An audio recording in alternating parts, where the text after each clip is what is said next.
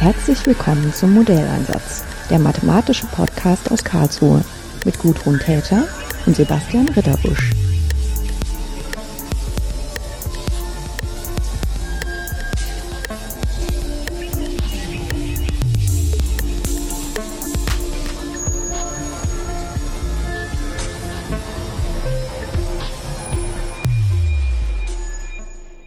Wie kommt das Neue in die Welt?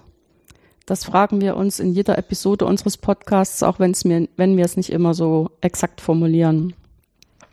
Vor einem Jahr ungefähr war ich zu Gast in Berlin, um mit Mechthild Koräuber über Eminöter zu sprechen. Ich hatte damals zwei Gründe. Das eine war, dass mir aus einem vorherigen Gespräch mit Mechthild Koräuber noch in Erinnerung war, dass sie sich mit Eminöter sehr ausführlich beschäftigt hatte und darüber publiziert hat, wie sie sich einen Denk- und Arbeitsraum und sogar eine ganze Schule schuf gegen alle Widerstände. Das wollte ich ohnehin einmal mit ihr in Ruhe besprechen. Außerdem gab es im November letzten Jahres die Initiative unter dem Hashtag Nötember, der die Lebensstation von Emmy Noether skizzenhaft Tag für Tag für eine breite Öffentlichkeit erfahrbar machte. Als ich Mechthild Koräuber um das Gespräch bat, hatte sie selbst auch einen guten Grund, dieses Podcastgespräch gerade zu dem Zeitpunkt zu führen. Innerhalb des neu bewilligten Exzellenzclusters Mars Plus würde sich nämlich ein Raum finden, um den Anlass des 100. Jahrestages des Habilitationsvortrags von Emmy Noether, der am 4. Juni 1919 gewesen war, zu nutzen, um eine Konferenz aus diesem Anlass zu veranstalten. In dieser Konferenz hatte Frau Koräuber sich überlegt und hatte dazu auch Mitstreiter gefunden, dass aus unterschiedlichen Richtungen und vor allen Dingen auch aus unterschiedlichen Disziplinen auf das Vorbild Nöter geschaut werden kann, und man sich fragen kann, in gemeinsamem Gespräch, welche Hürden gibt es eigentlich in der Mathematik durch die alten Denkmuster? Denn die Mathematik ist ja sehr geprägt durch eine klassisch männliche und sehr westlich geprägten Habitus. Und der überprägt sozusagen das ganze Fach. In der Konferenz sollten in jedem einzelnen Teil deshalb ein Dialog aus unterschiedlichen Disziplinen stattfinden. Und es wurde sogar ein Theaterstück in Auftrag gegeben, das während der Konferenz uraufgeführt wurde. Ich hatte mir die drei Tage in Berlin gleich in den Kalender geschrieben, denn ich war sehr neugierig, inwieweit dieses Konzept aufgehen würde. Ich wollte natürlich am Rande auch Gespräche für den Podcast führen. Leider hat das mit den Podcast-Gesprächen nicht so gut geklappt, weil wir einfach zu sehr in die Gespräche vertieft waren, um Frauen aus diesen Gesprächen für sozusagen ein privates Podcast-Gespräch zu lösen. Sehr im Gedächtnis geblieben ist mir von der Konferenz der Vortrag von Christina Braun über die Rolle von jüdischen Frauen als Avantgarde für Frauenrechte. Sie spannte einen sehr ausführlichen historischen Bogen, der sehr präzise war. Und ähm, ich hatte im Anschluss gerne ein Vortragsmanuskript gehabt, um später noch einmal in Ruhe alle Gedanken nachzuvollziehen. Ähnlich ging es mir mit dem Vortrag von Anita Traninger zur Rolle des Privatdozenten in der akademischen Welt, in denen auch sehr viele Mythen und Vorstellungen eingeschrieben sind darüber, wie eigentlich wissenschaftliche Erkenntnisse verfertigt werden und wie wenig sich das eignet, um tatsächlich auch davon leben zu können. Für das abschließende öffentliche Podiumsgespräch, das explizit noch einmal diesen Titel Wie kommt das Neue in die Welt trägt, hatte ich dann schließlich die Idee, dass ich ja gar kein Manuskript brauche, wenn ich mit Hilfe des Mobiltelefons einen privaten Mitschnitt für mich mache. Erst später entstand die Idee, diesen Mitschnitt als Dokument der Konferenz online verfügbar zu machen und in unserer Podcast-Reihe aufzunehmen. Zum Glück haben alle Beteiligten diesem Plan schließlich zugestimmt damit gibt es tatsächlich zwar kein Podcastgespräch, aber immerhin diesen Podiumsmitschnitt als Dokument äh, meiner Konferenzteilnahme und überhaupt dieses ganzen Projektes. Leider ist aufgrund der provisorischen Aufnahme die Qualität nicht ganz so gut, wie das sonst bei uns üblich ist. Ich bitte das nachzusehen. Aber inhaltlich äh, werden hier die dicken Bretter, Bretter gebohrt und äh, der Wissenschaftsjournalist Jan-Martin Viada hat das äh, wunderbar moderiert und ist auch tatsächlich mit am besten zu verstehen äh, in der ganzen Zeit. An dem Gespräch teilgenommen haben äh, Katja Eilertz, die ist Professorin für Grundschulpädagogik an der Humboldt-Universität zu Berlin, und ähm, beschäftigt sich deshalb vor allen Dingen mit Angeboten, die man Lehrerinnen und Lehrern machen kann, die im Primarbereich unterrichten, ähm, dass die eigentlich vor der Schule festgestellte gleiche Interessenslage für Mädchen und Jungen für Mathematik nicht durch die Schule zerstört wird. Um das mal ganz ähm, drastisch auszudrücken. Daneben war ähm, Rupert Klein, der Professor ist an der FU Berlin äh, für Strömungsrechnung. Offiziell ist er Professor für wissenschaftliches Rechnen, Modellierung und Simulation. Und er war mir ja schon in dem Gespräch begegnet, dass wir für den äh, Podcast geführt hatten zu Eminöter, wo auch schon dieses Projekt der Konferenz vorgestellt worden war. Und wir teilen ja das gemeinsame Interesse an Strömungssimulation. Ähm, natürlich war auch Mechthild Koräuber mit von der Partie, auch wenn sie nicht auf dem Podium vertreten war, so kommt sie doch am Ende des Gespräches noch einmal zu Wort, um das auch aus ihrer Sicht nochmal einzuordnen, was sie bis dahin äh, gehört hatte. Auf dem Podium ist außerdem ähm, äh, Helena Mihaljewitsch. Sie ist ähm, Professorin an der HTW und auch eine promovierte Mathematikerin und beschäftigt sich vor allen Dingen auch mit der Auswertung von Daten und hat darüber publiziert, inwieweit ähm, Frauen und Männer anteilmäßig vertreten sind in den besonders renommierten Mathematikzeitschriften und als Sprecher von der Internationalen Mathematikerkonferenz. Ähm, jetzt haben wir noch eine Mathematikerin auf dem Podium gehabt, das war die Karin Tischendorf, die ähm, auch als Professorin für Mathematik und numerische Analysis ähm, an der Humboldt-Universität lehrt. Das heißt, ähm, sind schon ganz schön viele Mathematiker äh, auf dem Podium vertreten gewesen. Aber es gibt auch noch eine Soziologin, die Anina Mischau, die auch schon aus unserem Podcast bekannt ist, aus der Folge zu Gender und Mathematik. Denn sie ist die einzige Person in Deutschland, die tatsächlich in der Mathematik beschäftigt ist, um einen Blick darauf zu werden, wie Geschlecht und Mathematik ähm, sich gegenseitig beeinflussen. Es entstand ähm, in der großen Gruppe und unter der Leitung von Jan Martin Viada ein sehr interessantes Gespräch darüber, ähm, wie eigentlich die Situation im Moment ist in der sozusagen Diversifizierung, in dem sich wandelnden Bild von Mathematik, was wir auch vermitteln wollen. Und ähm, ich kann nur ermutigen, sich die Zeit zu nehmen, in dieses Podcast-Gespräch hineinzuhören. Ich bin vorhin am Anfang der letzten Session nicht da gewesen, insofern vermute ich, aber Sie sind dort schon vorgestellt worden. Für diejenigen, die nicht dabei waren, vielleicht noch zwei, drei Sätze. Sie sind Soziologin, seit 2016 Leiterin der Arbeitsstelle Gender Studies in der Mathematik an der FU. Es ist was Besonderes, dass diese Arbeitsstelle innerhalb einer Disziplin angesiedelt ist.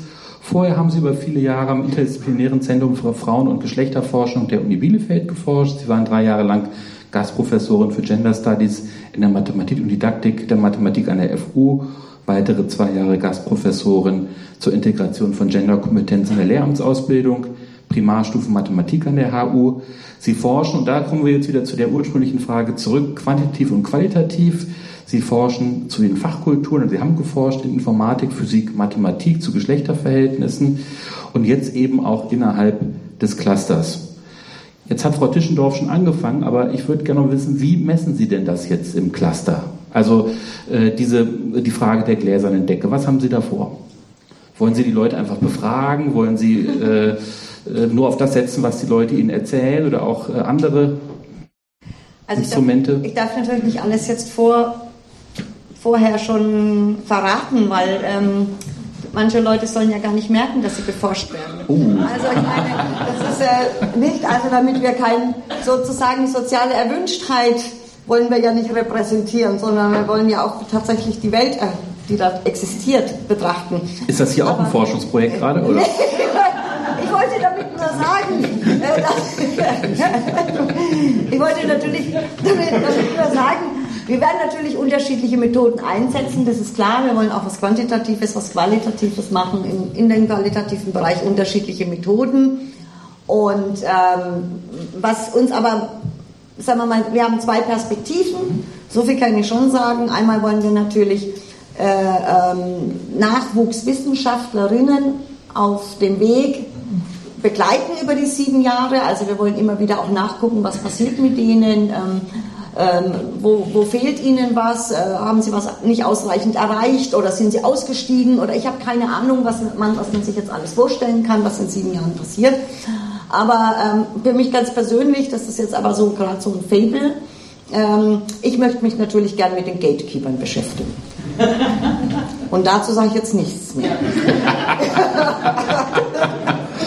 Da denken wir uns jetzt erstmal unseren Teil, aber ich kann nicht ausschließen, dass wir im Laufe der Diskussion nicht doch noch ausführlich über das Thema Gatekeeping sprechen werden. Vielleicht sagen Sie noch ein paar Sätze mehr zu der Arbeitsstelle Gender Studies. Da sind wir jetzt wieder auf sicherem Terrain, weil wir jetzt uns von der Forschung im Cluster wegbewegen. Also es ist kein Geheimnis mehr.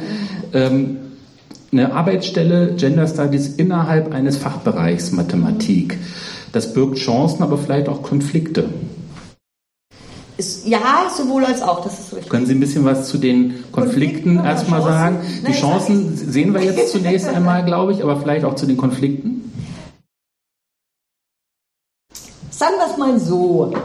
Äh, am Anfang war es konflikthafter, als es jetzt ist. Weil am Anfang mehr, äh, als, ich, als ich als Gastprofessorin noch da war, glaube ich, mehr noch diese Fremdheit, also sowohl von meiner Seite wie von der anderen Seite existiert hat. Also so dieses komische Beschnuppern und was will die da irgendwie, was macht die denn? Äh, ist das, hat das überhaupt einen Sinn und Zweck irgendwie? Äh, nützt es uns in irgendeiner Form? Und äh, äh, von meiner Seite immer so dieses Drängen, ja Mensch, ihr müsst doch begreifen, dass das Sinn macht, was ich tue. Ja, also äh, dieses, äh, das, das war, würde ich als konflikthafter betrachten, als es jetzt ist. Also jetzt gibt es andere Konflikte, aber äh, äh nicht Konflikte um die Frage, soll eine solche Arbeitsstelle an, an dem Institut existieren. Dieser Konflikt ist, glaube ich, komplett, den gibt es nicht den gibt es nicht mehr. Seit der Installation tatsächlich dieser Arbeitsstelle ist es ein, ein, ein anerkannter Teil äh, der, des Pi-Gebäudes da drüben. Äh, ich mache Lehre ganz normal, ich mache Abschlussarbeiten ganz normal mit diversen Kollegen äh, aus unterschiedlichen Feldern. Also da. Das heißt, da hat die Erfahrung schon geholfen. Die ja. Erfahrung des Dortseins hat ja. dem Institut geholfen zu merken, das ist jetzt kein Fremdkörper, das ist etwas, was zu uns gehört, könnte man sagen. Ja, auch wenn Sie manchmal nicht in der Gänze durchschauen, was ich tue, aber ich äh, empfinde das schon so, mhm. dass wir mit gegenseitigem Respekt unsere anfängliche misstrauische mhm. Beschnupperung deutlich überwunden haben. Mhm. So kann man das doch sagen. Mhm. Ja, herzlichen Dank erstmal. Dann beschnuppern wir uns hier vorne noch ein bisschen weiter und ich komme äh, zu Helena äh, Michaljewitsch. Sie sind promovierte Mathematikerin, seit vergangenem Jahr Professorin für Data Science and Analytics an der Hochschule für Technik und Wirtschaft Berlin. Ihre Professur gehört zum Einstein Center Digital Future. Bevor sie ans Einstein Center kam, waren sie wissenschaftliche Mitarbeiterin am Mathematischen Seminar der Uni in Kiel, stellvertretende Abteilungsleiterin bei FITZ in Karlsruhe, dem Leibniz-Institut für Informationsinfrastruktur und zuletzt Senior Data Scientist bei The Unbelievable Machine Company in Berlin. Da will ich eigentlich schon nachfragen, was das jetzt im Einzelnen ist. Aber ich habe mir noch eine andere Frage äh, mitgebracht, die vielleicht für den Augenblick noch spannender ist. Sie forschen seit Jahren zu wissenschaftlichen Publikationen und ihrer Bedeutung für Karrieren und für die Zuschreibung wissenschaftlicher Exzellenz, speziell unter Gender-Gesichtspunkten. Was hat Sie als Mathematikerin speziell an diesem Thema gereizt? Also über Publikationen, Zuschreibung von Exzellenz, über Publikationen zu forschen? Ähm, vorrangig wahrscheinlich die Tatsache, dass ich gesehen habe, wie relevant Publikationen eigentlich sind für die wissenschaftliche Laufbahn. Man kommt nicht drum herum. Das ähm, ist die Art und Weise, wie gemessen wird, was wir können, was wir nicht können. Es wird ja leider immer mehr ähm, auf einfache Metriken alles runter reduziert. Und ähm, da ich zu dem Zeitpunkt beim ähm, FITZ Karlsruhe gearbeitet habe und wir quasi dort Datenbanken erstellen über Publikationen und Metadaten zu Publikationen, ähm, war das extrem naheliegend, tatsächlich mal sich diesen, ähm, diese umfassende Sammlung zu ähm, mathematischen Publikationen mal anzugucken unter Gender-Gesichtspunkten. Und ja, als Frau in der Mathematik hat es mich natürlich schon interessiert, ähm, ob ich in diesen Daten etwas sehe, was mich tatsächlich überrascht oder auch nicht. Und ähm, ja, so fing das an. Hat Sie was überrascht? Ähm, ja, tatsächlich ein paar Dinge schon. Ich meine, hinterher ist immer sehr leicht zu sagen, ach, das ähm, wusste ich doch. Ähm, aber wir haben uns beispielsweise angeschaut, wie hat sich ähm, die Verteilung von, ja, oder wie hat sich der Anteil der Frauen entwickelt in bestimmten Zeitschriften, ähm, vor allem in solchen, die, die eben als ja, besonders exzellent oder besonders wichtig gelten und ähm, zu sehen, dass der Anteil tatsächlich dann seit 40 Jahren bei 5 Prozent ungefähr liegt, ohne irgendeinen positiven Trend, ist schon etwas, was die meisten als ähm, recht überraschend empfunden haben. Das heißt, auch in den vergangenen Jahren gibt es keinen Trend? Nee, also so Zeitschriften wie, ähm, ja, natürlich sowas wie Analyst oder Inventionist, Zeitschriften auf dem Niveau, man sieht tatsächlich ähm, eine ziemliche Stagnation.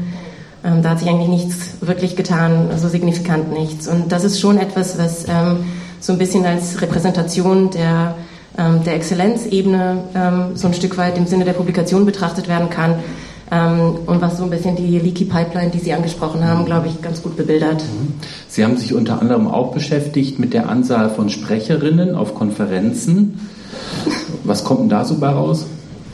das war tatsächlich interessant und sehr schwer, weil es ja, weil es ähm, historische Themen betrifft und ich einfach von, von Mathematikgeschichte leider nicht so viel Ahnung habe. Also ich habe zwar in Göttingen studiert, aber wie mir jetzt im Laufe dieser Tagung aufgefallen ist, extrem wenig über die ähm, Geschichte der Mathematik in Göttingen gelernt, ähm, weil es auch, ähm, finde ich, sehr stark zu kritisieren, eben nicht Bestandteil der mathematischen Grundausbildung ist.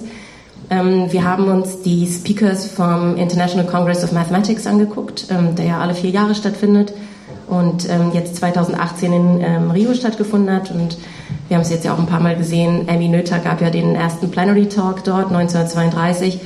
Ähm, es war sehr interessant zu sehen, wie sich sozusagen der, der, Anteil der Frauen dort entwickelt hat und wie sich das in den verschiedenen Sections, ähm, in den verschiedenen thematischen Sections widerspiegelt. Was ich das, ähm, dabei tatsächlich am interessantesten fand, war, dass über die erste Frau, die eingeladen wurde, ähm, man eigentlich nichts weiß. Ähm, das war 1908, das war Laura Pisatti beim Kongress in Rom. Ähm, und ich habe dann ähm, verschiedene Historikerinnen auch gefragt, auch mit Frau Vogt hier gesprochen und mit italienischen Historikerinnen auch kommuniziert. Man weiß über sie einfach reichlich wenig. Also die erste Frau, die es geschafft hat, diese doch sehr hohe Hürde zu überwinden, man weiß gar nicht, wie, warum, wie war das überhaupt möglich, wie war der Zeitgeist bei diesem Kongress und bei den Organisatorinnen. Genau, also das fand ich sehr überraschend. Kann man zumindest da sagen, dass der Anteil der Sprecherinnen sich allmählich erhöht hat? Ähm, jein, also man kann aus meiner Perspektive kann man vor allem sagen, dass ähm, also es gibt ja sehr unterschiedliche Zeiten. Ne? Diesen mhm. Kongress gibt es ja seit über 100 Jahren, ja glaube ich 1897 los ähm, und es sind ja sehr unterschiedliche ähm, zeithistorische Perspektiv ähm, Perioden ähm, zwischen den zwei Weltkriegen, dann nach dem Zweiten Weltkrieg etc. Ähm, und auch je nachdem, in welchem Land es stattgefunden hat, das spielt ja auch eine ganz große Rolle. Aber man kann, glaube ich, ganz gut sagen, dass ähm, diese, es gab eine ziemliche Durstperiode, so die 50er, 60er, 70er, 80er Jahre. Ähm, und wenn man sich anschaut, was es da eigentlich an sozialen Ereignissen gab rund um die Kongresse, kann man, glaube ich, relativ gewiss sagen, wenn es keine Aktionen jenseits von Frauenorganisationen in der Mathematik gegeben hätte, hätte es eigentlich bei dem nächsten Kongress auch keine weiblichen Speakers gegeben oder ähm, maximal eine. Und ähm, das kann man da tatsächlich auch an ein paar einzelnen Beispielen ganz gut nachvollziehen. Das fand ich doch recht erschütternd. Mhm. Erschütternd und die These, die dahinter steckt, wenn ich sie richtig verstehe, könnte sein, die, die Beteiligung von, von Frauen in mathematischen äh, wissenschaftlichen Karrieren entspricht ungefähr dem, ist ein Ausdruck des Publikationswesens und der Teilnahme an Konferenzen, also sozusagen die Ungleich, äh, Gleichheit, die dort besteht, setzt sich fort dann in den mathematischen Karrieren? Ähm, teils, teils. Also, so weit würde ich nicht gehen. Ich denke, das ist extrem komplex zu erklären, wie solch eine mathematische Karriere entsteht. Ich glaube, das ist ähm, Gerade in der Mathematik gibt es da, glaube ich, sehr viele Faktoren, dadurch, dass wir, also zumindest in der reinen Mathematik sind die Communities so klein. Ähm, ich, mein Eindruck ist, dass es eben sehr stark von Einzelpersonen auch abhängen kann, wie sich so eine Laufbahn entwickelt ähm, und wie gerade sozusagen der, der Zeitgeist in der eigenen kleinen Community ist. Ähm, sicherlich spielen Publikationen und Konferenzteilnahmen eine große Rolle. Wie man das quantifiziert, ist, mhm. glaube ich, sehr schwer. Ähm, aber man kann gewiss sagen, es spielt eine bestimmte Rolle. Und was wir nach den Publikationen recht interessant fanden, ist, dass ähm, etliche Mathematikerinnen uns angeschrieben haben und gesagt haben, ähm, es war ihnen gar nicht klar, ähm, dass ihre Publikationen auf eine bestimmte Art und Weise evaluiert werden. Und jetzt stehen sie an einem, ähm, jetzt sind sie sozusagen ähm, in einer Position, wo entschieden wird darüber, ob ihre Stelle verlängert wird und ob sie dieses und jenes bekommen. Jetzt plötzlich wird da irgendwas gemessen und sie wussten darüber gar nicht. das ähm, passt, finde ich, ganz gut zu dem, ähm, was Frau Blong heute ähm, gesagt hat, ähm, zu dem Nischenthema und diesen Entscheidungen und Strategie und eben keine Strategie. Mhm. Und ich glaube, man kann zumindest einen Beitrag dazu leisten, das Business vielleicht ein bisschen transparenter zu machen und zu verhelfen, ähm, denjenigen Personen, die strategisch eine Entscheidung treffen wollen, sie auch treffen zu können. Mhm. Herzlichen Dank erstmal. Katja Eilert, Sie sind Professorin für Grundschulpädagogik, Lernbereich Mathematik an der HU seit 2014. Vorher waren Sie Professorin an der Uni Potsdam, davor wissenschaftliche Mitarbeiterin, Gastprofessorin, Lehrstuhlvertreterin in Paderborn, Kassel und an der FU. Sie forschen unter anderem zur Integration der Genderkompetenz in die Lehramtsausbildung. Also wir sind jetzt auch beim Thema Vermittlung, was, glaube ich, auch etwas ist, was wir nochmal ausführlicher beleuchten sollten. PISA 2000, der PISA-Schock ist bald 20 Jahre her. Und trotzdem sagen Sie, haben die zahlreichen Maßnahmen zur Förderung von Mädchen im MINT-Bereich in den letzten Jahren nur wenig ändern können. Woran liegt denn das? Ja, das ist eine spannende Frage. Danke erstmal. Ich erwarte auch nicht, dass Sie sie jetzt in einer Minute beantworten Danke. können. ja, Pisa Schock 2000. Jetzt sind wir 19 Jahre danach und man muss sich fragen, ist jetzt alles gut? Haben wir jetzt alles zum Guten äh, bewältigt? Ich meine, die Studien haben ja gezeigt, nachhaltig, dass wir eben Differenzen haben in den Geschlechtern und auch IQB-Studien haben gezeigt, dass wir eigentlich zu Beginn in der Grundschule gar keine Differenzen haben, am Ende der vierten Klasse sehr wohl, wo ich mich dann eben auch fragen muss als jemand, jemand, die in der Lehramtsausbildung in der Grundschule unterwegs ist, was passiert da? Was machen wir falsch? Was fehlt? Gerade wenn man so die Lehreraus- und Fortbildung sich anguckt. Ähm, und in diesem Kontext ähm, gibt es natürlich sehr viele Maßnahmen. Unter anderem war es dann sehr erfreulich, wie wir gerade schon gehört haben, irgendwann eine Gender-Gastprofessorin mal einwerben zu können, wo es sehr wohl komische Blicke gab in einem doch eher äh, Männer, in einer eher Männerdomäne bei uns im Institut für Erziehungswissenschaften, so nach dem Motto, was wollen Sie denn jetzt mit so einer Gender-Gastprofessorin? Sie machen doch Mathe, also Sie sollen hier Fachwissenschaft und Fachdidaktik unterrichten und lehren. Äh, was, was wollen Sie denn jetzt mit dieser Professur? Also die geht ja jetzt auch ins Lehrkontingent und so weiter. Also da waren schon so ein bisschen auch innovative Momente oder auch vielleicht so ne, Blicke so nach dem Motto, was machen Sie da eigentlich?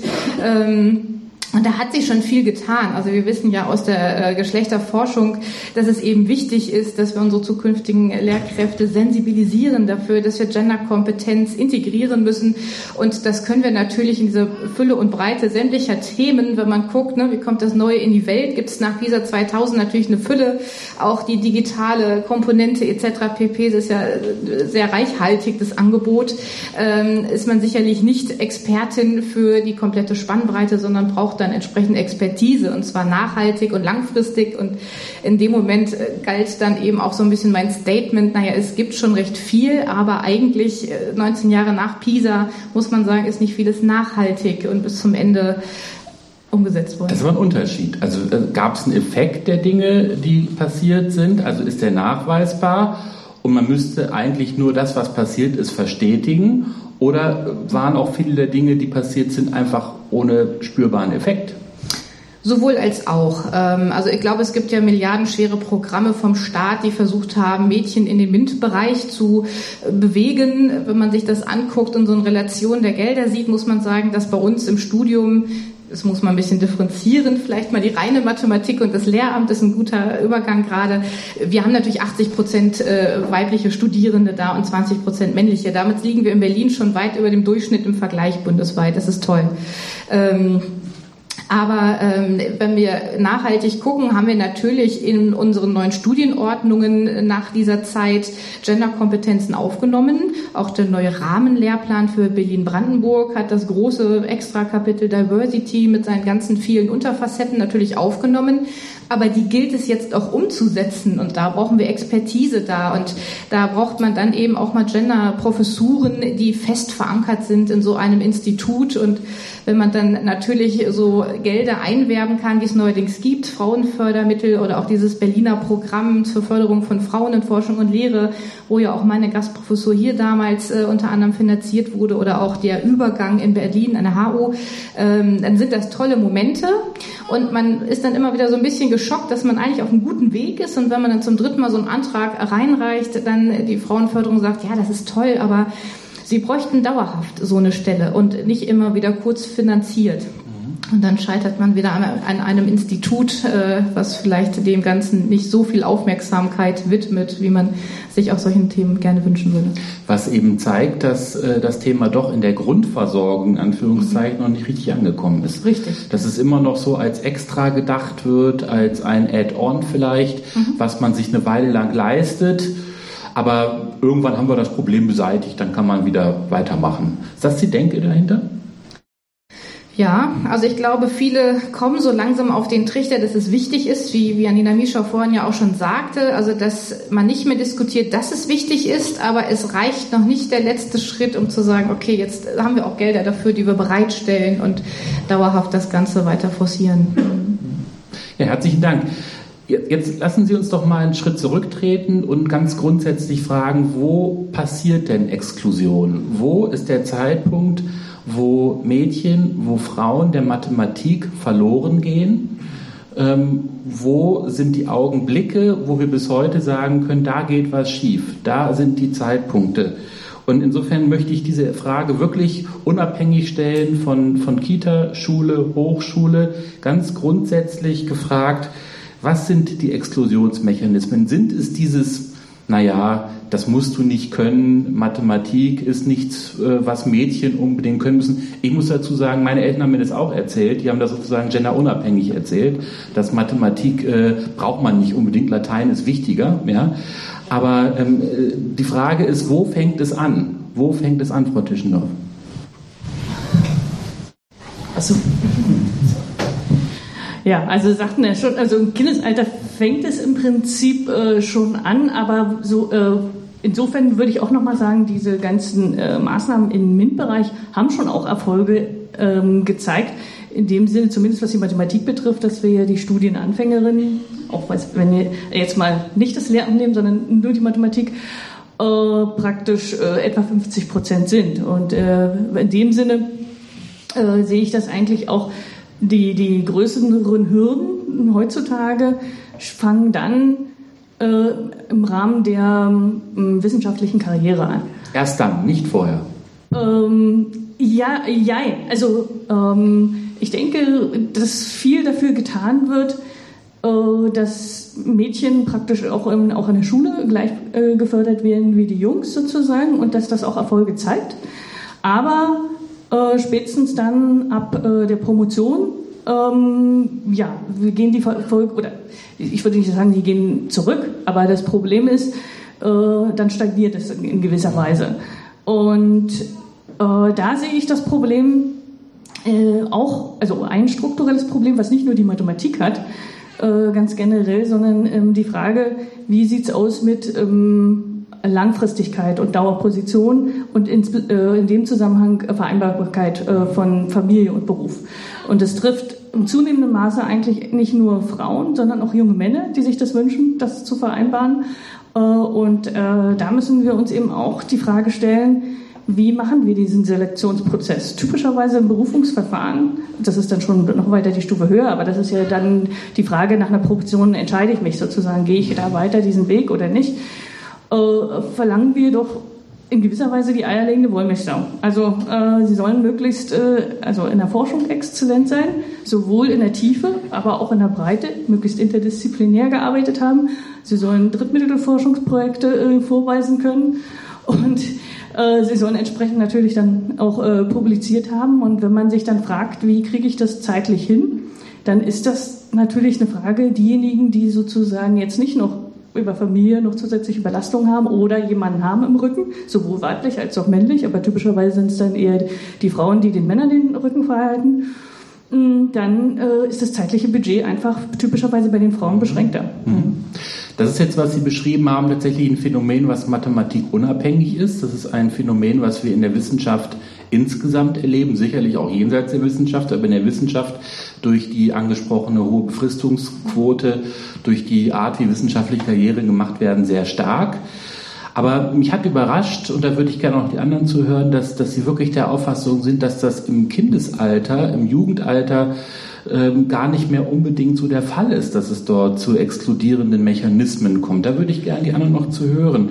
An der Stelle, weil mein Eindruck ist, vorhin war auch einmal die Rede von diesen ähm, Bundeswettbewerben Mathematik. Ich habe da schon häufiger die Preisverleihung von mod äh, moderiert. Und das sind ja nur Jungs, also fast, ja. Und wenn man sich das anschaut, da herrscht ja so ein Geniekult. Und das ist meines Erachtens eine Art männlicher Geniekult, der sehr typisch mathematisch oder Mathematik ist, die traditionelle männliche Mathematik. Und das scheint doch in der Schule hier und da schon anzufangen. Also mein Eindruck, aber ich würde einfach gerne die anderen dazu hören, wer was dazu sagen mag. Herr Klein, Sie haben das Mikro in der Hand, Sie wollen was dazu sagen? Ähm, was ich erlebt habe konkret in einer späteren Phase, äh, war, dass tatsächlich in Begutachtungsverfahren äh, in einem Gutachtergremium und Gutachterinnengremium ähm, junge, aufstrebende Wissenschaftlerinnen davor in Schutz genommen wurden, in Anführungszeichen, jetzt sozusagen ganz an der Front im Wettbewerb zu stehen. Und dann wurde das Projekt nicht genehmigt. Oder war kurz davor, bis ich reingekrätscht bin und dann war es wieder anders. Aber sowas passiert tatsächlich und die Leute waren sich dessen nicht bewusst. Die haben gedacht, sie haben das jetzt ernsthaft so diskutiert, wie es im Interesse dieser Antragsteller ist. Also, äh, Antragstellerin in dem Fall war. Ähm, die, dieses ähm, Wettbewerb, äh, der Wettbewerbsgedanke ist einer, der ganz komisch positioniert ist bei uns. Ich glaube persönlich, ähm, Sport macht Riesenspaß und sich gegen, gegeneinander auszutoben macht einen Riesenspaß, wenn man dann mal gewinnt und auch mal verliert und da lernt man auch was fürs Leben dabei. Und gleichzeitig auf dem Karriere- und Berufsniveau, glaube ich, der Wettbewerb der Ideen ist extrem wichtig und der wird aber gleichzeitig immer jetzt mit so knallharten Fakten verknüpft. Karriere rauf, Karriere runter. Wir haben gerade von dem Zeitbudget gesprochen, das man natürlich braucht, wenn man richtig trainieren will. Für einen Wettbewerb in der Wissenschaft braucht man die Zeit, die Frau dann nicht hat ähm, und so weiter. Also mhm. ich glaube, das Wettbewerb ist etwas, äh, da müssen wir lernen, richtig mit umzugehen, mhm. weil der ist einerseits, glaube ich, produktiv wenn man danach fragt, was kann dadurch passieren an Fortschritt und er ist gleichzeitig destruktiv, wenn er übertrieben wird. Mhm. Also eine Art Exklusionsinstrument. Ich, ich lasse trotzdem von meiner Frage noch nicht ab. Ja, also was, was hat das Ganze mit der, mit der Kindheit und Jugend zu tun, mit Schulerfahrungen? Ähm, wo fängt es an, Frau Mischau? Ähm, ja, also Katja kann bestimmt noch ein bisschen mehr dazu sagen, dann, dann auch als ich, äh, äh, weil sie macht ja praktisch die, oder betrachtet mehr die Stufe darunter, wenn man so sagen will. Aber eins ist ganz wichtig, was Katja gesagt hat, ähm, was wirklich beobachtbar ist an Leistungsstudien ist, dass bei Eingang in die Grundschule so gut wie keine signifikanten Geschlechterunterschiede bestehen. Und je länger die Leute in der Schule sind, desto stärker werden Geschlechterunterschiede produziert, sage ich jetzt mal ganz bewusst. Ja? Also das heißt, äh, wenn Leute reingehen, sagen wir es jetzt mal so, die Kids, äh, wenn wir die alle gleich gut für Mathe begeistern könnten, also ja, und das durchhalten könnten in der Schule, würden oben auch mehr rauskommen, in Anführungszeichen, und mehr studieren. Also das ist einfach so. Aber wir trainieren nein, nicht wir, Lehrkräfte trainieren heute in der Schule Mädchen die Freude an Mathematik ab, beziehungsweise äh, äh, es passiert etwas, dass Mathematik eben nicht mit weiblicher Identität, nicht, da werden Geschlechterstereotype wirksam, die Lehrkräfte weitergeben, da werden nicht äh, gute, äh, guter Matheunterricht gemacht, äh, der, der wird äh, ne, an Normen orientiert, die didaktisch zwar sicherlich nicht schlecht, aber manchmal auch ein bisschen veraltet sind. Äh, da gibt es inzwischen auch schon ein paar Neuerungen, die man wahrnehmen könnte. Also das heißt, ähm, wir sprechen eigentlich immer davon, dass sozusagen Schule Ungleichheit herstellt. Mhm. Und das macht sie nicht nur in Bezug auf Geschlecht. Also wir haben ja auch Diversity so als, als, als Beithema. Schule reproduziert auch andere Ungleichheiten. Mhm. mhm. Ja? Und das, also ich gucke mir das ja dann immer so ab, ab 15 Jahren, so in Anführungszeichen, wo eben auch die Lehrkräfte äh, äh ausgebildet werden. Hier, also Sek 1, äh, Sek 2 und versuche dagegen zu wirken, in der Tat. Und jetzt gebe ich gleich mal an Katja so rum, weil die guckt sich das ja immer mhm. an für die Unter. Mhm. Vor allem? Ja, genau. Also wenn man guckt, äh, muss man sich natürlich fragen, wo kommen die Unterschiede her? Und das steht also genau im Zusammenhang mit den Einstellungen der Lehrkräften, ähm, die, die bestimmte Vorurteile immer noch haben oder auch eben auf gendersensible Aufgaben gar nicht achten. Das heißt, die Schulbücher sind nach wie vor noch stark überarbeitungsbedürftig ähm, und auch eben die Sensibilität, bestimmte mathematische Themen, da haben wir gerade die prozessbezogene Kompetenzen, wie das mathematische Modellieren zum Beispiel, wo man natürlich ganz wunderbar gendersensible Aufgaben generieren kann. Das ist immer sehr fruchtbar, wenn wir dann diskutieren, wenn ich sage, das ist aus der mathematikdidaktischen Sicht eine tolle äh, Modellierungsaufgabe und dann kommt, nee, aber gendersensibel geht das jetzt gar nicht irgendwie. Und dann haben wir einen sehr langen Austausch, bis dann immer nach einer halben Stunde so die Aufgabe rauskommt, wo wir beide sagen, okay, das, das ist es jetzt. Ähm, das kostet halt eine gewisse Kraft und einen gewissen Aufwand. Also das ist so das, was ich in der Schule sehe. Ähm, das sehe ich auch bei dem Mathe-Treff, wo ich an der Humboldt-Universität leistungsstarke oder, oder sogar hochbegabte Kinder habe, dass wir da auch nur sehr wenige Mädchen haben, sind mal eins, zwei und ein, zwei. Und die kommen dann oft auch schon so und sagten, oh, ich bin hier in der Minderheit, darf ich hier überhaupt bleiben? Es sind ja nur Jungs und die Jungs machen dann auch noch so einen Kommentar. Ach, guck mal, ein Mädchen, was machst du denn hier? Kannst du auch Mathe? Wo man schon merkt, das fängt schon in den jungen Jahren an. Wo kommt das her? Das finde ich eigentlich sehr schade. Ähm, und zieht sich dann aber fort, dann nehme ich den ersten Punkt nochmal auf, bis hin zu Berufungsverfahren. Ähm, ich habe manchmal das Gefühl, diese Frauenförderung, die da jetzt bei jeder Stelle unten immer in diesem Standardsatz drinsteht, dass vorrangig Frauen natürlich da ähm, eingeworben werden sollen, ich finde das manchmal schon diskriminierend, ehrlich gesagt. Ähm, man wird oft in solchen Verfahren nur als Quotenfrau eingeladen, dass man schon vorher fragt, haben Sie echtes Interesse? Weil es ist ein mega Aufwand, dieses Art Vorsingen, wie wir es manchmal bezeichnen. Äh, Mache ich das nur, damit ich Ihre Quote erfülle, weil Sie das in Ihrer Fakultät in dem Bericht nachweisen müssen oder so? Genauso ist man die Quotenfrau in diversen Berufungsverfahren, wenn man in der Kommission sitzt, wo man auch mal denkt, ist da Interesse jetzt an meiner Expertise für diese Stelle oder bin ich jetzt gerade nur willkommen, weil ich die Frau bin? Also das finde ich manchmal schon weniger fördernd als eher diskriminierend, muss ich sagen. Da werde ich ein Stück weit verheizt an der Stelle eben auch. Frau Tischner. Ähm, ja, mir ist noch eine Sache eingefallen, sozusagen zu Ihrer ursprünglichen Frage, äh, wie es äh, denn aussieht, oder insbesondere auch die Frage beim Bundeswettbewerb, wo man dann so sieht, dass äh, mehr Männer oder mehr Jungs sozusagen dort typischerweise erfolgreich sind. Ganz konkret haben wir es jetzt auch wieder, wir machen gerade aktuell wieder die Sommerschule Lust auf Mathematik in Lussin und von den ca. 40 Schülern sind eben nur ca. 10 Mädchen. Also da ist der Frauenanteil wesentlich geringer. Und da hat mich eigentlich eine Studie, ich weiß jetzt ehrlich gesagt nicht mehr genau, ähm, wer die angefertigt hat, aber ganz äh, sensibilisiert in die Richtung, was die äh, was den Wettbewerbsgedanken und auch die Leistungseinschätzung betrifft. Und zwar ist es so, äh, dass es eine Studie von Schülerinnen und Schülern gab, die etwa gleiche Leistungen hatten in Mathematik. Und die wurden unabhängig voneinander befragt, äh, wie sie ihre Leistungsfähigkeit selbst einschätzen. Und da war ein signifikanter Unterschied zwischen den äh, Schülerinnen und den Schülern. Also die Schülerinnen haben sich deutlich schlechter eingeschätzt im Vergleich zu den Schülern, was real nicht der Fall war. Und äh, das ist, äh, glaube ich, auch ein zentraler Punkt. Äh, man sieht, liest das ja auch immer wieder von erfolgreichen Karrieren in der Mathematik von Frauen, dass sie frühzeitig äh, schon ähm, eine Bestätigung bekommen haben sozusagen und auch ihnen zurückgemeldet wurde, dass sie sehr gut sind. Und äh, ich glaube, daran müssen wir viel stärker ansetzen, um dort äh, tatsächlich eben nicht dieses Bild, äh, was Frau Eilert sagte, zu bekommen.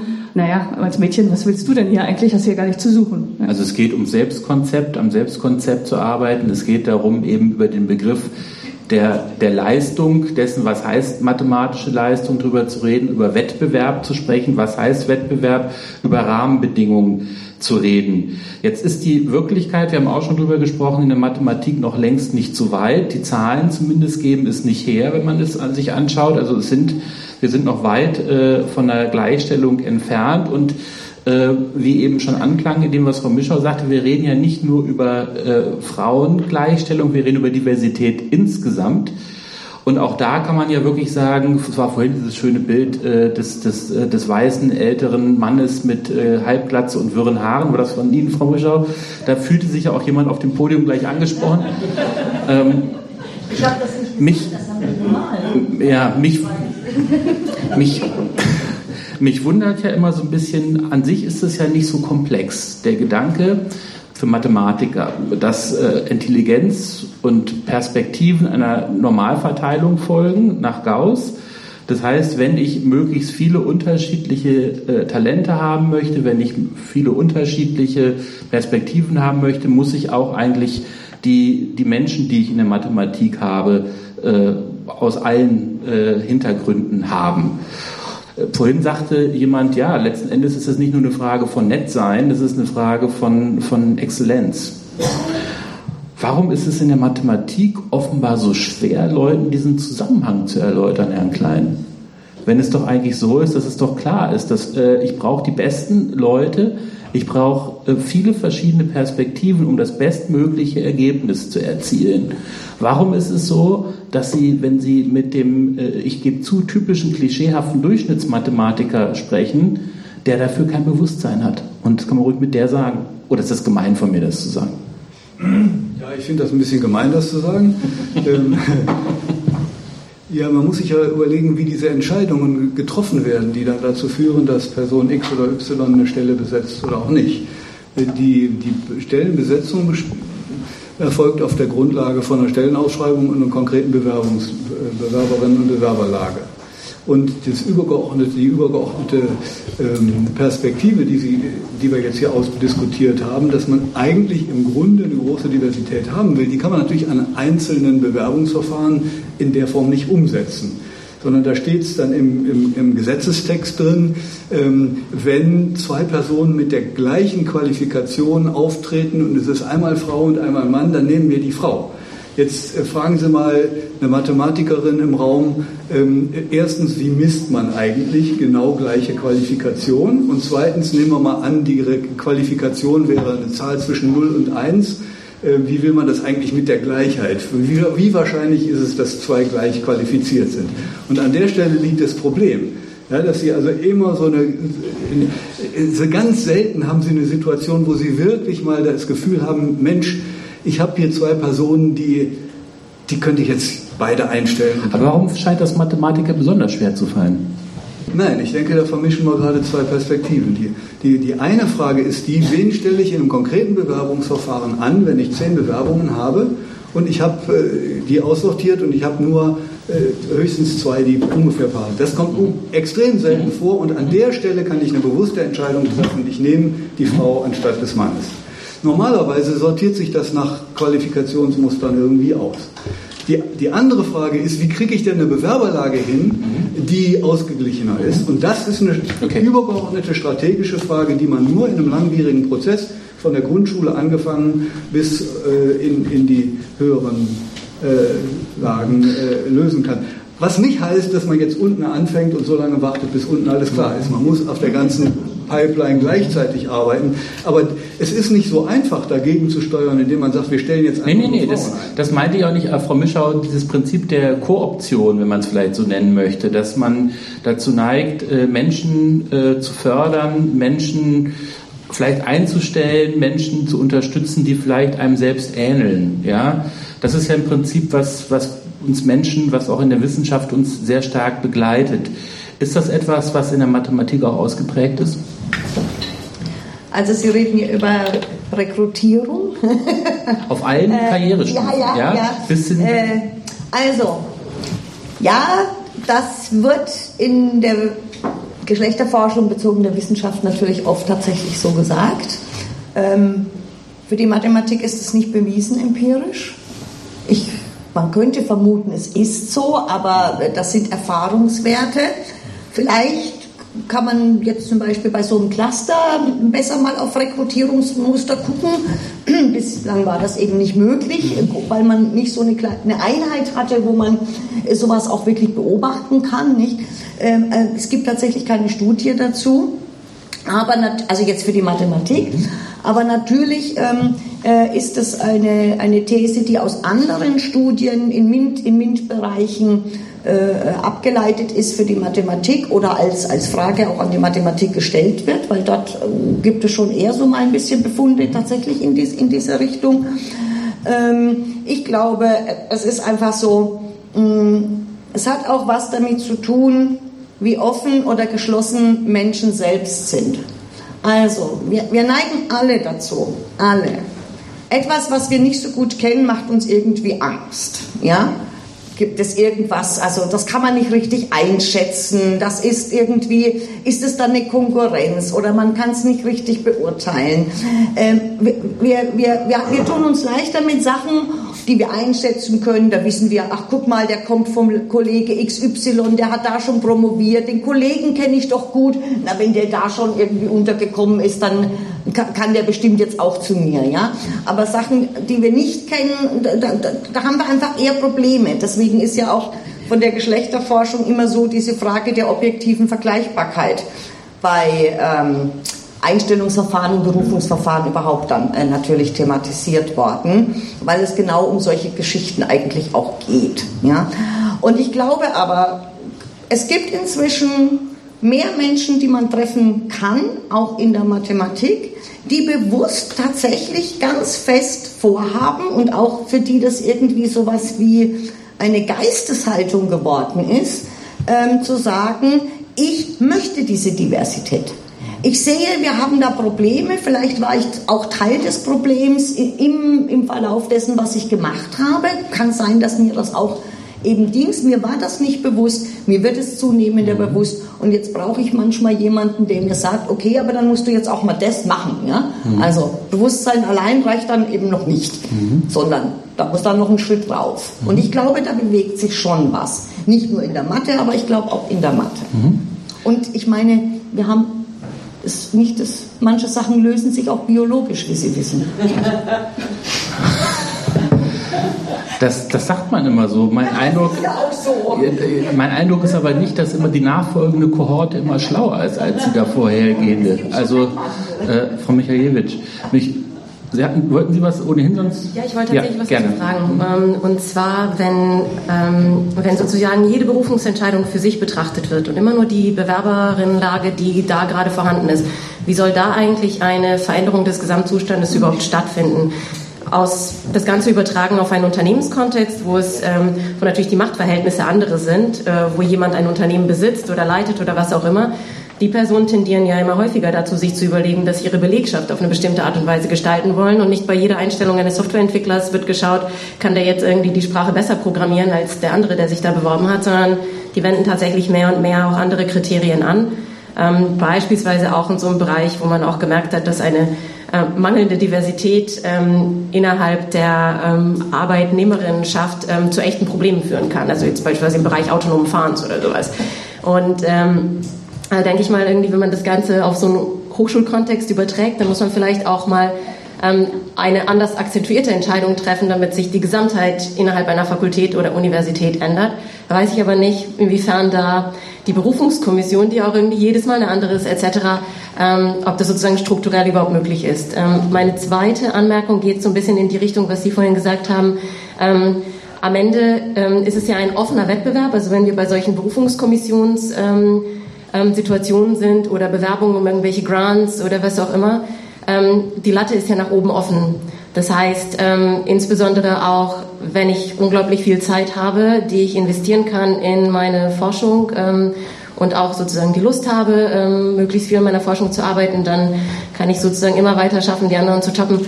Wie kann denn sowas aussehen, dass auch andere Faktoren mit einbezogen werden. Also wie könnte das denn aussehen, dass auch beispielsweise die Tatsache, dass man ein, dass eine Frau ein Kind gekriegt hat oder ein Mann vielleicht irgendwie sich eine Elternzeit genommen hat, wie könnte das da eigentlich mit integriert werden? Oder haben Sie mal, haben Sie positive Beispiele von irgendwelchen Entscheidungssituationen, wo sowas tatsächlich auch ähm, handfest in die Diskussion reingebracht werden konnte und nicht einfach nur, ja, aber hier hat doch ein bisschen, auch da was anderes gemacht, ist doch nicht so schlimm.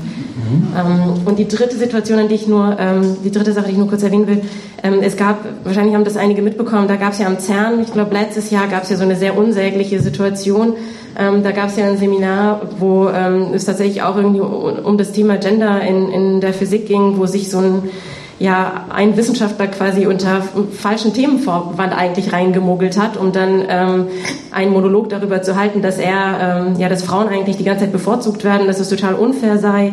Und ähm, eigentlich war es vor allem am Ende ähm, ein ziemliches Rumgejammer darüber, dass er eine Stelle nicht bekommen hat, aber eine andere Frau schon Dabei hat er doch eigentlich so viel mehr Publikationen und so viel mehr Zitationen und dödödö, also letztendlich genau mit diesen albernen Metriken am Ende argumentiert hat. Ähm, gegen sowas muss man das ja auch verteidigen können und argumentieren können. Ähm, das würde ich gerne wissen, ob es da Methoden gibt. Mhm. Okay. Gerne, gerne.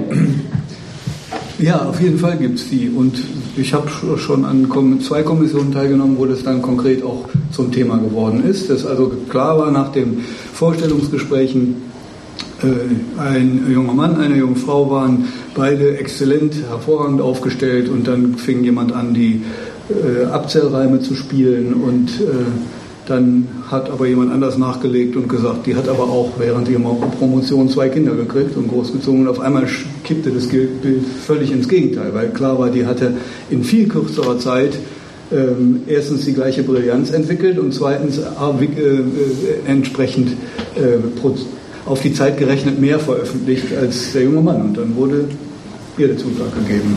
Also das ist schon im Bewusstsein von vielen Leuten drin. Ähm, ich weiß nicht, ob es nicht sogar, äh, muss ich leider sagen, mhm. zugeben, ob es nicht sogar im, im, in der Berufungsordnung der AG steht. Ja, aber es ist nicht transparent, wie man es vergleicht, oder? Was, was bedeutet das Ganze, ein Kind großzuziehen? Also doch, da gibt's, das? doch, das stimmt. Ja? Da gibt es ja sogar irgendwie Jahre, die man da einbringt. Ja? Oder, ja, ja. ja. ja. Frau Tischendorf, möchten Sie was ergänzen?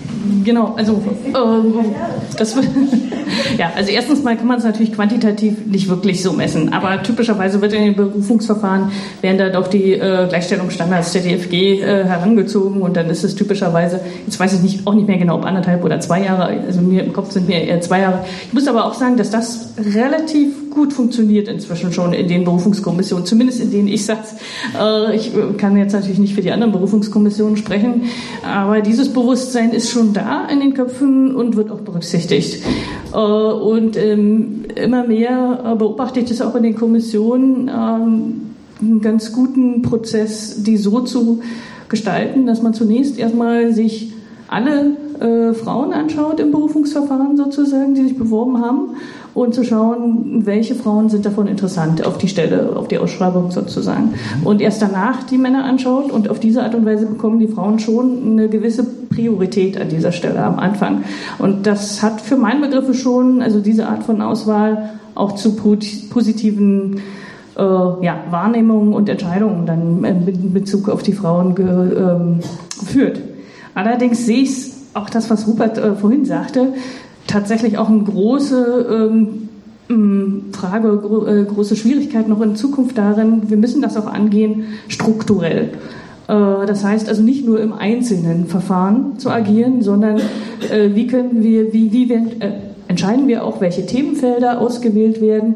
Da spielt das, was auch schon eine Rolle spielte vorhin, äh, die Frage, wie sichtbar sind äh, Frauen sozusagen in äh, bei entsprechenden Hauptvorträgen oder so, äh, und dann, dass sie auch wahrgenommen werden sozusagen, mhm. dass man ihnen die Bühne gibt, dass sie wahrgenommen werden und dann in solchen Überlegungen, wo es darum geht, wie, also, wie sind die strategischen Ausrichtungen für die Zukunft, dass man dann auch Frauen entsprechend im Kopf hat und die mit berücksichtigt. Mhm. Frau Michaelwitz, jetzt habe ich noch eine Rückfrage an Sie. Vorhin war ja schon mal ganz direkt. Ja, ja? Darf ich noch ganz ja, kurz gerne. Eine, wo wir bei der DFG sind, da gibt es so eine Regelung, die bei Begutachtungen allgemein bei Projekten gilt, dass man nämlich nur noch eine Anzahl von X, das sind fünf oder zehn je nach Projektart, Projek äh, so. Publikationen überhaupt listen darf. Ja. Und da sieht man, wo der Kulturwandel stattfinden ja. muss. Weil in der Praxis ist es so, ich kriege als Gutachter äh, so einen Antrag, ich lese den durch, ich gucke, was sind, ist da veröffentlicht worden, Qualität, ich gucke in ein oder zwei Arbeiten im Detail rein und mache ein Bild. Und dann muss ich halt auf der Basis auch äh, mhm. urteilen. Und was dann in der Praxis passiert, ist, wenn das zum Beispiel in einem Gutachtergremium ist, dann gehen die alle schnell aufs Internet und gucken, wie viel hat die Person eigentlich publiziert. Und äh, da ist noch das Bewusstsein nicht da, mhm. warum hat die DFG erstens diese Regel mhm. aufgestellt und zweitens ist es auch noch nicht so weit, dass die DFG das durchsetzt mhm. und sagt, okay, der Wi-Fi-Anschluss ist hier abgeschaltet und Mobil Mobilphones werden ge ge geblockt und jetzt wird hier entschieden. Das passiert noch nicht, leider. Das passt aber genau zu dem, was ich nochmal fragen wollte, ob wir dann nicht wirklich, wenn wir über diese, diese Logik des Wettbewerbs sprechen, diese quantitative Logik des Wettbewerbs, Publikationen, ob wir das nicht langsam mal hinter uns lassen sollten. Und jetzt haben Sie das Beispiel DFG angebracht, fünf oder zehn Publikationen äh, und es geht um Qualität an, an der Stelle. Sind Sie da ähm, vielleicht sogar ein Stück optimistischer als das, was Herr Klein gerade sagte, dass, dass wir da auch zu kommen, dass die Leute nicht mehr Online nachschauen, dass da auch ein, sag ich mal, Mentalitätswechsel sich ankündigt oder dauert der noch? Also ich meine, solche, solche Analysen, wie wir sie gemacht haben, das ist auch immer so ein zweischneidiges Schwert. Ne? Also man muss auch so ein bisschen aufpassen, man muss, glaube ich, schon immer schauen, warum macht man das? Ähm, und ist man nicht gerade dabei, irgendetwas zu reproduzieren, was man eigentlich kritisieren möchte. Ähm, das zum einen für mich die ähm, Motivation aus einer gesellschaftspolitischen Perspektive ähm, wäre tatsächlich ähm, Daten zu liefern, damit ähm, Personen, die sich dafür einsetzen, dass alle möglichst ähm, möglichst frei und selbstbestimmt über ihr Leben und ihre berufliche Karriere entscheiden können, damit sie sozusagen Mittel an der Hand haben, mit denen sie argumentieren können. Ähm, und also dafür würde ich das sozusagen äh, machen wollen, deswegen gucke ich mir das an. Ähm, Optimismus, ich weiß es nicht, ich glaube, diese Hürde, wenn es ähm, tatsächlich um die Reproduktionsarbeit geht, die, ähm, das finde ich tatsächlich sehr schwer. Also ich glaube, das ist ein, das ist ein Problem, das wird sehr schwer sein zu beheben. Deswegen bin ich jetzt persönlich nicht besonders optimistisch, dass die Menge an Frauen in ähm, höheren Positionen und ähm, Festanstellungen im akademischen Bereich, dass sich da jetzt besonders schnell besonders viel ändern wird, zumindest nicht in Deutschland. Ich würde es mir natürlich sehr wünschen, aber ähm, ich sehe noch nicht so richtig, wie das, auf, ähm, wie das Problem behoben werden wird. Und ich sehe vor allem ähm, in meinem Umfeld, aber also das ist jetzt nur anekdotisch und äh, nur persönlich, aber ich sehe halt insbesondere viel Doppelbelastung und Mehrfachbelastung und das ist jetzt auch nichts Erstrebenswertes. Also es gibt ja auch eine andere Perspektive auf dieses ähm, Betrachten der akademischen Laufbahn, nämlich vielleicht auch die Perspektive, dass es ähm, einfach nicht besonders menschenfreundlich ist, wie das Ganze gestaltet ist und dass diejenigen Menschen, die sich, ähm, die eine Wahl haben, auch wirklich etwas gänzlich anderes zu machen, was ihnen ein besseres Leben verspricht, sich vielleicht halt auch etwas anderes aussuchen. Mhm. Ähm, und vielleicht auch irgendwie äh, auch ein gar nicht so ein geringer Anteil ähm, in der akademischen Welt von den Personen vertreten ist, die tatsächlich, glaube ich, sich woanders auch nicht ganz so toll wiederfinden mhm. könnten. Also ähm, ne, ich kann das jetzt irgendwie nicht behaupten, weil die Studien dazu habe ich nicht gemacht und ich kenne sie auch nicht, aber das ist halt nur anekdotisch. Mhm. Herzlichen Dank. Gerne. Ich finde auch, dass sich die Rolle der Frau, wenn man die mal so betrachtet, historisch und auch so das Professorendasein sehr verändert hat. Ich habe mich neulich mit meinem Doktorvater noch darüber unterhalten, der sagte, wenn ich euch heutzutage beobachte, geht es nur noch um Publikation, um Hirschfaktor und Drittmittel. Wenn ich das vergleiche, hätten wir damals diese Stellen heute gar nicht mehr bekommen. Wir hätten da also kein Stein im Brett. Also da sieht man mal, also mit welcher Geschwindigkeit man doch viel mehr auf diese Dinge achtet. Ähm, und leider nicht in diesem Berufungsverfahren auch mal die volle Breite anguckt. Also man guckt nur auf diese Dinge, aber eigentlich ist doch auch wichtig und auch unser Job, gute Lehre zu machen. Und genau solche Dinge wie Genderkompetenz oder digitale Medien etc. pp., dass man sich da innovativ und neu auf den Weg macht und Gremienarbeit macht und so weiter. Also ich glaube, so eine richtige W3-Professur zumindest ist ja das professorale Dasein in allen Facetten. Und das kommt meist, also mir persönlich in solchen Berufungsverfahren immer recht zu kurz. Und wenn man sich die Rolle der Frau anguckt, habe ich so das Gefühl, früher war man EWR Hausfrau und heutzutage ist man Hausfrau, Mutter, Ehefrau und macht noch 150 Prozent so Professorendasein. Ähm, das muss man auch durchhalten auf die Jahre. Mhm. Was Sie gerade sagten, dass sich das in großer Geschwindigkeit auch gewandelt hat, diese Betonung äh, auf Publikation, Zahlpublikation, kann einem auch wiederum Hoffnung machen weil natürlich eine so schnelle Wandlung auch normal erfolgen kann, dass da ein Umdenken stattfindet und vielleicht, dass das etwas ist, äh, worüber wir noch mehr als nur heute hier sprechen sollten. Ich habe jetzt noch einiges vor und zwar würde ich gerne nochmal auf das Thema Multiperspektivität zu sprechen kommen, das gleich nochmal hinterfragen, in dem Sinne, wir behaupten vielleicht erstmal einfach, dass Diversität viele Perspektiven zu mehr Produktivität in der Mathematik führt. Kann man, man könnte ja auch das Gegenteil behaupten und sagen, wieso eigentlich? Ja, das würde ich gerne wissen. Das zweite ist, ich möchte gerne Sie einbeziehen in die Diskussion. Das dritte, und das ist das erste, was ich jetzt tue, ich würde gerne mal zu Frau Koräuber gehen einmal. Weil äh, ich finde, was uns auch noch ein bisschen fehlt in der Diskussion, wir hatten es vorhin einmal, ist die historische Perspektive kurz, genau, kommen Sie doch mal zu mir. Ähm, aber auch äh, vielleicht noch einmal äh, die, die Perspektive speziell zu Emmy Noether, ähm, 100 Jahre Habilitation.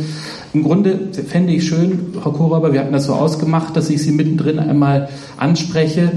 Ähm, damit Sie noch mal uns eine Perspektive dazugeben können. Vielleicht noch mal historische Perspektive ähm, in dem Sinne, was wir vielleicht bisher nicht beachtet haben. Ich lasse das mal so stehen. Vielleicht haben Sie einen Kommentar für uns. Ja, das eine, was ich jetzt sagen muss, es zuckte mir natürlich schon die ganze Zeit in die Fingern, was zur Berufungskommission zu sagen. Mein täglich Brot als Frauenbeauftragte seit 20 Jahren hier. Und vielleicht darf ich das einmal kurz sagen, äh, nicht als, als Korrektur zu verstehen, aber als Ergänzung zu der Bemerkung von Herrn Klein.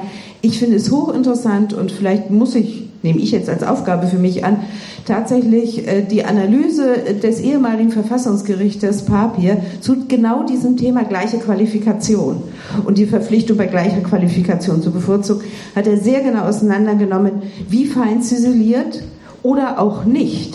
Und das ist das eigentlich Entscheidende oder auch nicht es sein sollte. Also das heißt, wenn wir jetzt darüber nachdenken, bedeutet das eigentlich, dass wir einen Spielraum lassen müssen, in dem wir dann sagen, es ist gleich qualifiziert und nicht immer dieses Runterwählen. Und das finde ich eben spannend, weil es da um einen Juristen geht und ich glaube, ich muss dazu tatsächlich mal hier ein bisschen das verbreiten. Das ist das, was mir gerade in dieser Debatte natürlich durch den Kopf ging, aber historisch. Äh, da können wir jetzt meiner fragen, warum haben wir die Konferenz gemacht? Weil für mich ist diese Konferenz und die Beschäftigung mit Nöter auch immer etwas, was natürlich bis jetzt geht. Das heißt also, ganz spannend vorhin die Debatte, brauchen wir die Role Models oder verstehen wir eigentlich einfach die Beschäftigung mit Geschichte eher als eine Chance, darüber zu diskutieren, dass es um Wissenschaftlerinnenkarrieren geht. Vorhin war mal die Bemerkung, ist Emmy Noether ein Role Model? Und der Kommentar, für mich nicht, weil ich kann mir gar nicht vorstellen, in dieser Dimension Mathematik zu gestalten. Da muss man ganz vorsichtig sein. Aber ich finde, wir können ganz viel darüber lernen und das ist vielleicht das viel interessantere, wie kommt das Neue in die Welt im Sinne dieser Produktivität, die offensichtlich in Göttingen ja funktioniert hat, in diesem Denkraum, den Nöther entwickelt hat. Und wenn die Konferenz vielleicht einen Ertrag haben kann, dann ist es genau da hinzugucken, wie schaffen wir Denkräume und genau diese Offenheit zu erzeugen, die Diversität, und das heißt natürlich eben auch Geschlechterdiversität, aber Diversität in verschiedenster Richtung, wie wir die erzeugen können. Das wäre aus meiner Sicht eine der wichtigsten Ergebnisse, wobei man sich dann fragen muss, sollte die Konferenz im Rahmen des Clusters ein singuläres Ereignis bleiben oder wie können wir über perspektivisch auch eine Fortsetzung solcher Diskussionen nachdenken? Ja, ganz herzlichen Dank. Das Schaffen von Denkräumen und damit sind wir bei, diesem, bei dieser Multiperspektivität, der Frage, setzt die oder führt die zu mehr Produktivität? Ist das etwas, was vielleicht auch noch mehr Forschung braucht, dass wir das auch stärker noch belegen können, dass wir auch sagen können, das ist nur nicht etwas, was Göttingen funktioniert hat, weil, sondern ist etwas, das können wir wirklich auch zum Beispiel in einem Cluster nachweisen, Frau Kober, würden Sie sich das wünschen? Also ich glaube, dass wir damit schon angefangen haben, indem wir in ein Mathematikcluster ein soziologisches Projekt integriert haben. Das war, äh, ich glaube, vor mehreren Jahren noch überhaupt nicht denkbar. Nein, vielleicht denkbar, aber vielleicht nicht denkbar für Gutachter eines SFBs, um es mal so rum auszudrücken. Denkbar hier, aber nicht dort. Also die Schaffung von Multiperspektivität als aber das ist das Entscheidende, als nicht etwas, was zufällig passiert, sondern wo man tatsächlich darüber nachdenkt, wie sollten Strukturen sein, die Multiperspektivität ganz bewusst herstellen. Und dann kommen wir natürlich zu diesem Problem, was, wir, was Sie gerade auch angesprochen haben, Herr Klein. Jede einzelne Entscheidung ist eine Entscheidung darüber, ob wir diverser werden oder nicht. Und also bedeutet das eine Vielzahl von sage ich mal, vorher stattfindenden Reflexionsprozessen. Wenn also ein Effekt unserer Forschung in dem Cluster dann sein könnte, dass wir genau so etwas auch entwickeln, da eine Kompetenz bei den Entscheidern zu haben und Entscheiderinnen, dann wäre das, glaube ich, schon mal ein Schritt in diese Richtung. Ja, ganz herzlichen Dank, Frau Kurve. Jetzt gehe ich wieder nach vorne.